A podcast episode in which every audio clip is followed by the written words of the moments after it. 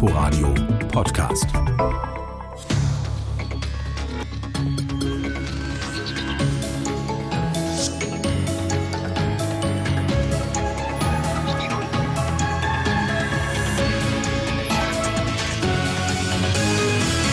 Herzlich willkommen beim Inforadio-Podcast Täter, Opfer, Polizei. Für immer verschwunden? Mein Name ist Raphael Knob. Ich bin Journalist beim RBB und ich stelle Ihnen in drei Folgen drei der bekanntesten und rätselhaftesten vermissten Fälle der vergangenen Jahre aus Berlin und Brandenburg vor. Die Vermissten sind Mädchen bzw. junge Frauen im Teenageralter. 1997 verschwand Maike Thiel aus Legebruch in Brandenburg im Alter von 17 Jahren. 2006 verschwand Georgine Krüger aus Berlin-Moabit im Alter von 14 Jahren. Im Februar dieses Jahres verschwand Rebecca Reusch aus Berlin-Rudow im Alter von 15 Jahren. Drei ähnliche Fälle, schweigende mutmaßliche Täter, aber keine Leichen.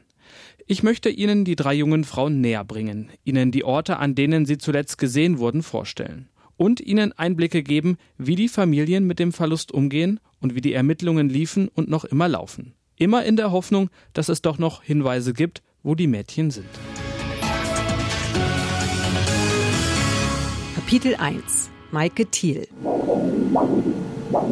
Rund 150 Herzschläge pro Minute schlägt im Schnitt ein Babyherz im Bauch seiner Mutter. Wenn es aufgeregt ist, können es auch 190 Schläge sein. Das Baby in Maikes Bauch ist schon 30 Wochen alt. Sie ist also im achten Schwangerschaftsmonat. Juli 1997. Es ist Hochsommer in Brandenburg, im kleinen Legebruch bei Oranienburg. Maike freut sich auf ihr Baby.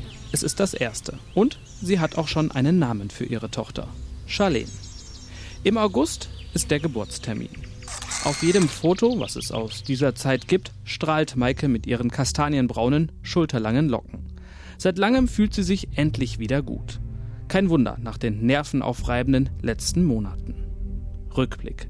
Februar 1997. Fünf Monate vor Maikes Verschwinden. Maikes Gefühle spielen verrückt. Soll sie sich freuen oder eher doch nicht? Sie ist schwanger von ihrem Freund Michael, aber sie ist auch erst 16 Jahre alt und gerade dabei, die 10. Klasse zu beenden. Trotzdem ist sie sich sicher, sie will das Kind unbedingt behalten. Maike ist aber nicht allein, zum Glück. Sie hat zwei Schwestern, eine ältere und eine jüngere. Melanie ist schon fast 20. Zusammen mit ihr gehen sie zu den Eltern Heike und Hans-Joachim und erzählen ihnen alles. Die Reaktionen sind eindeutig. Beide legen Maike nahe, das Kind doch besser abtreiben zu lassen. Sie müsse doch erst die Schule zu Ende machen. Außerdem wolle sie doch Altenpflegerin werden, so die Sorgen der Eltern. Auch der Vater des Kindes, der 17-jährige Michael, will, dass Maike abtreibt. Dann trennt er sich von Maike auch weil seine Mutter Christine kein Enkelkind haben und kein Unterhalt zahlen möchte. So Staatsanwalt Philipp Schumacher. Sie war natürlich immer die Person gewesen, die über alles bestimmt, die über ihre Familie bestimmt und die äh, sagt, wie es läuft und was läuft. Und mein Sohn wird nicht für ein Kind zahlen, was wir nicht wollen und was wir auch gar nicht sehen werden. All das zählt für Maike nicht. Sie will das Kind auf jeden Fall behalten. Obwohl ihre Eltern dagegen sind, unterstützen sie ihre Tochter. Deshalb kommt es bei den Thiels zu einer Aussprache zwischen den beiden Familien.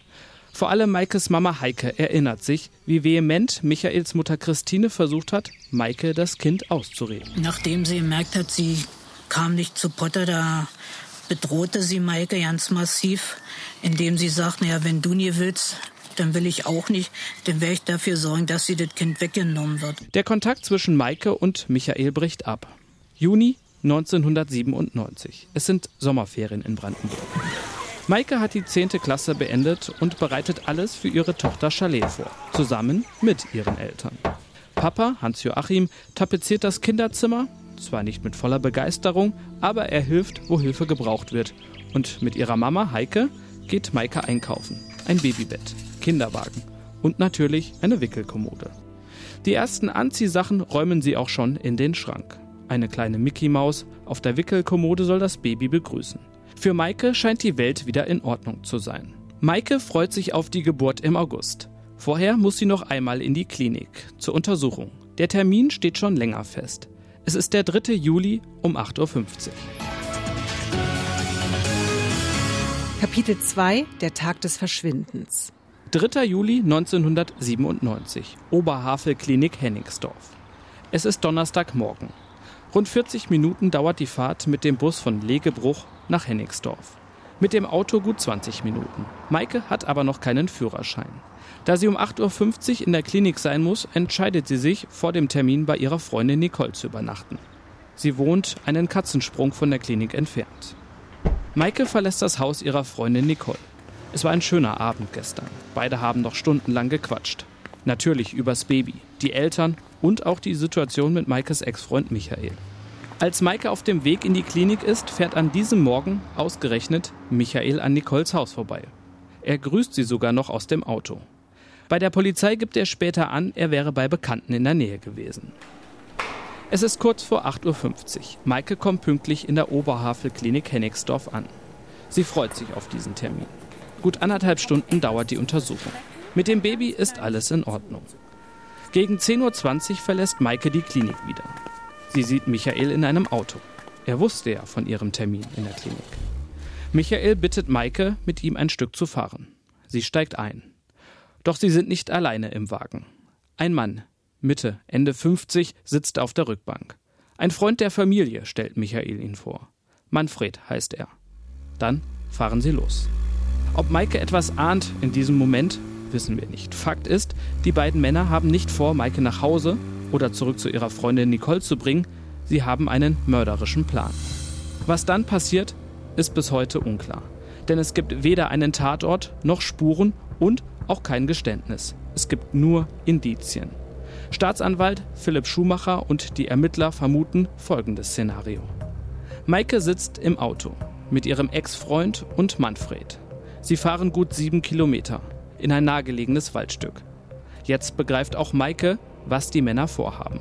Sie fleht um ihr Leben, sagt Michael, das Kind sei nicht von ihm, verzichtet auf alle Unterhaltszahlungen, vergeblich. Es ist dann aber wohl so gewesen, dass insbesondere der ältere Täter, der Manfred S., gesagt hat, wir ziehen das jetzt durch.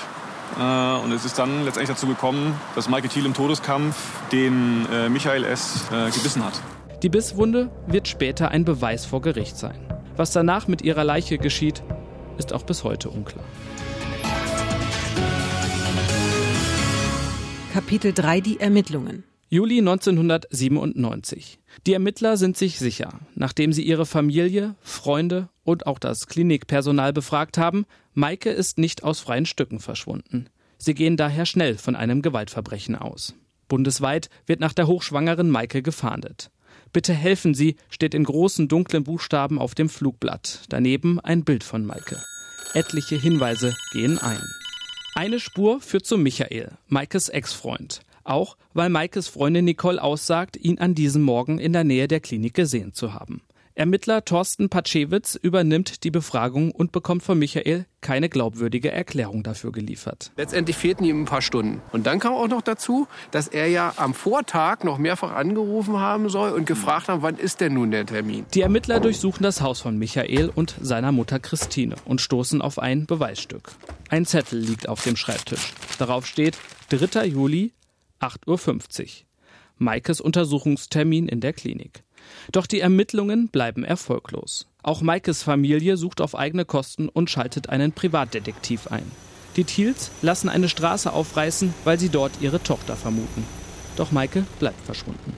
2012, 15 Jahre nach Maikes Verschwinden. Noch immer ermitteln Thorsten Patschewitz und sein Team im Fall Maike Thiel. Verdächtigt werden weiterhin Michael und seine Mutter Christine. Die Ermittler entscheiden sich noch einmal für eine bundesweite öffentliche Suche im Fernsehen. In der ZDF-Sendung Aktenzeichen XY ungelöst. Es wäre ja auch nicht das erste Mal, dass sich Zeugen nach Jahren besinnen und ihr Wissen dann doch noch preisgeben. Also, wenn und tatsächlich melden sich daraufhin zwei Zeuginnen, ehemalige Freundinnen von Michael.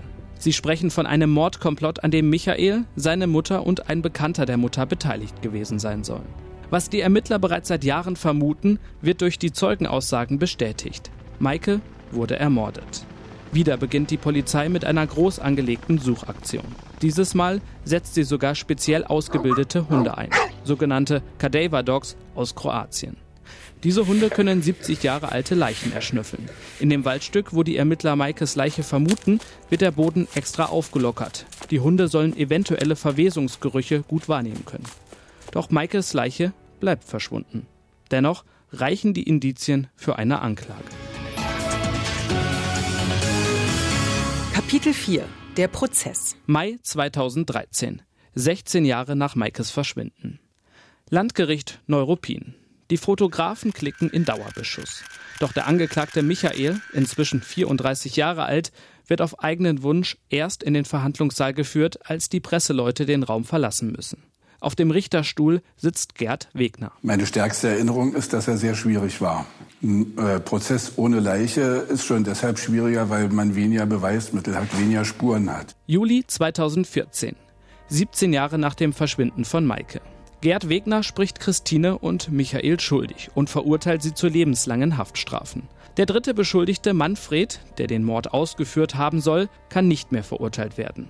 Aufgrund seines Alters und einer Krankheit ist er laut Gutachten nicht mehr prozessfähig. Drahtzieherin des Mordes ist Christine, Michaels Mutter. Sie wollte kein Enkelkind und keinen Unterhalt zahlen müssen.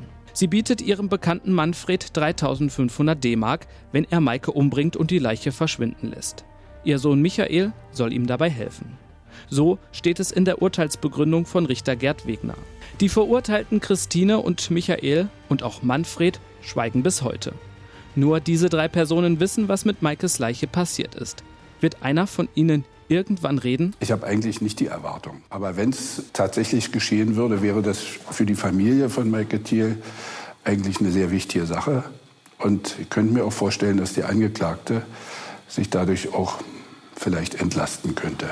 Und der letzte Wunsch der Familie Thiel, einen Ort der Trauer um ihre Tochter und ihr ungeborenes Enkelkind zu haben, ginge endlich in Erfüllung. Falls Sie helfen können und noch Hinweise zum Fall Maike Thiel von 1997 haben, dann melden Sie sich bitte bei der Polizei.